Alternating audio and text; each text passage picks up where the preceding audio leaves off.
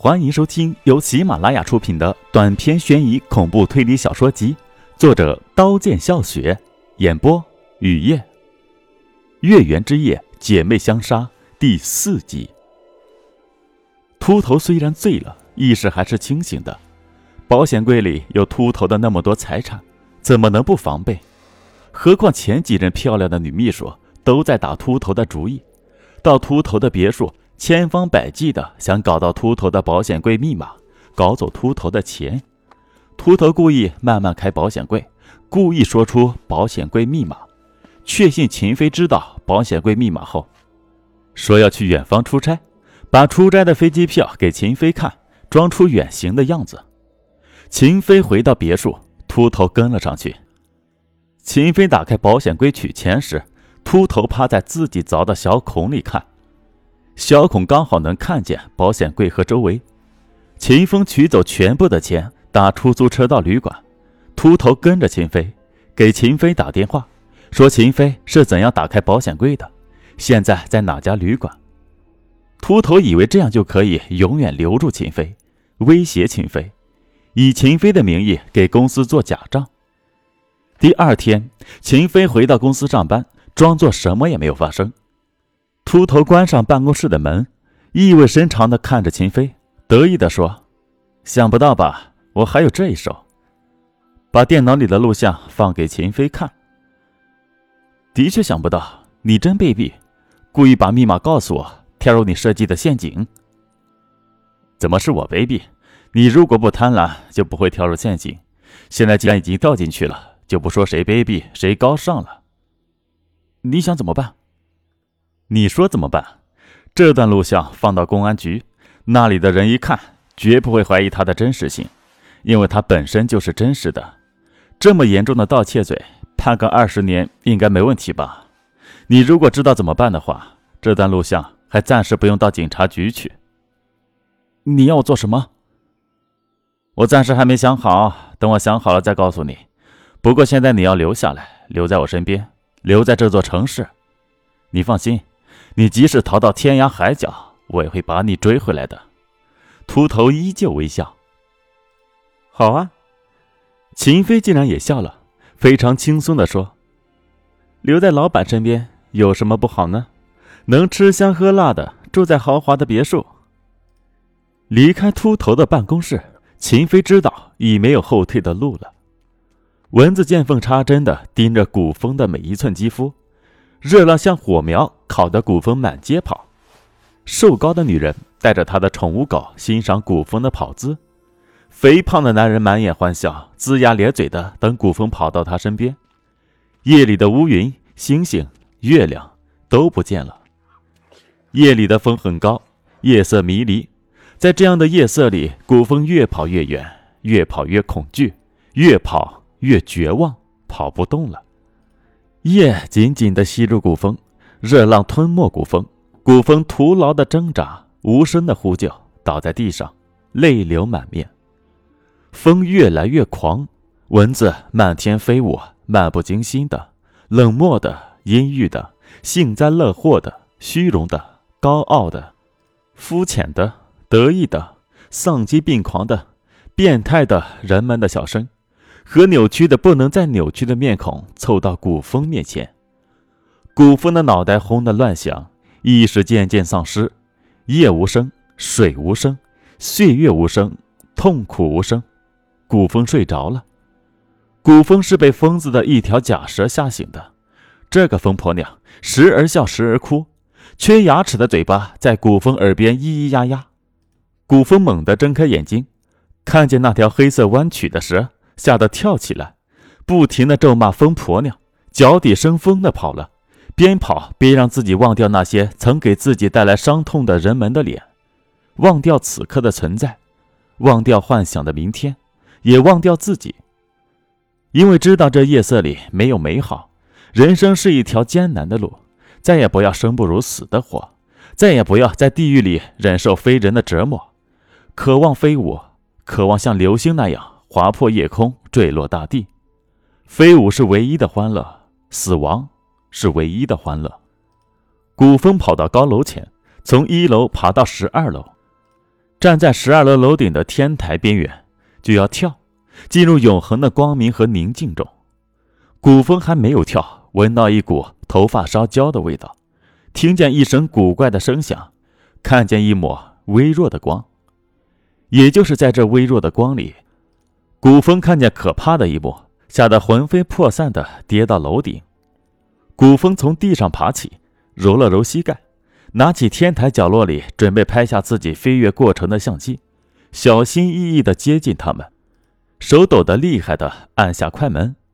四方脸肥汉的右手里跳跃的打火机火苗，在秃头下巴的胡子上乱窜，一会儿火苗就到秃头的眉毛上、秃头脑袋的周围。秃头的手脚被结实的尼龙绳拴住，嘴巴上缠着宽长的透明胶。锥心的疼痛让他满地翻滚，叫不出声。尖脸和美丽的秦飞双臂交叉，很满意的看着秃头的表演。四方脸肥汉抬头对两位观众阴森一笑，露出野兽般的牙齿。秦飞上前一步，高跟鞋狠狠地踩在秃头的脸上和眼窝，秃头的眼里流出血泪。古风拿着相机的手抖得更厉害，呼吸困难。想逃离这是非之地，迈不动脚步。尖脸终于出手，像豹子窜到秃头头边。古风还没看清尖脸是怎么出手的，秃头的额头、鼻子就出了血，血和伤口盖住秃头原本干净的脸，完全丧失了老板的威风。他慢慢的爬起，跪下，朝秦飞磕一个又一个头。秦飞收起满脸的温柔，神情冷酷的对秃头说。你磕再多的头也没用，事情已经到了这一步，就没有回头路。本来我也不想这样的，我们谁都不想这样，难道你说不是吗？你把我逼到了绝路，结果只有一个，不是我死，就是你亡。这是弱肉强食的时代，从踏上社会第一次被黑车司机打劫起，我就深深的明白这个道理。到上了你的贼船，我就更确信无疑。是的，我从山村来，在这繁华的城市，没有亲戚朋友熟人，我一无所长，只有几分姿色。你要我到你的公司上班，聚会的时候在我的酒中下药，掉入你的陷阱，野兽般的残害我，夺走我的太阳，从此我的人生只有黑暗。我生不如死的活，你得意的不可一世的笑，你剥夺他人的人生希望。来满足自己的征服欲，不知道在我之前有多少人拜倒在你的脚下，成为你的傀儡，成为你的工具，成为你施虐的对象。我拿你的钱不过是要回我应得的，你却丧心病狂的步步紧逼，要我灭亡。你这种人，不是你们这种群体，以为有钱就可以买到一切，做到一切，统治一切，报复一切。你们为所欲为，为了利益不惜兄弟相残、同胞相残、六亲不认，甚至杀了人，还能要被杀的家人赔偿你们的精神损失费。像你们这种人，就该下地狱遭到千刀万剐、万年唾骂，永世不得翻身。现在你知道你磕的头是多么的无耻，一点意义也没有。你明白了。来世就不要再踩着别人的头，只顾为自己的利益不停的爬。你要知道众生平等，彼此理解、宽容、友爱，那么在这个世界上活着就不会有今天的下场。我现在杀了你是帮助你，少作恶，在地狱就少受苦。秦飞说完，点头示意，尖脸和四方肥脸大汉分别抬起秃头的脚和头，把秃头立在天台上。此刻的秃头在想些什么？也许在想，从来没有想过自己会是以这样的方式死亡，落得这样的下场。也许他为自己所做的一切后悔，也许他恨不得把秦飞大卸八块。也许在想最亲爱的家人、妻子、朋友。拥有再多的钱有什么用呢？还不是随生命的消逝化为虚无。已经没有时间回忆，没有时间感受痛苦。没有时间恨和爱了，尖脸四方脸使劲一推，秃头就头朝地脚朝天的坠落。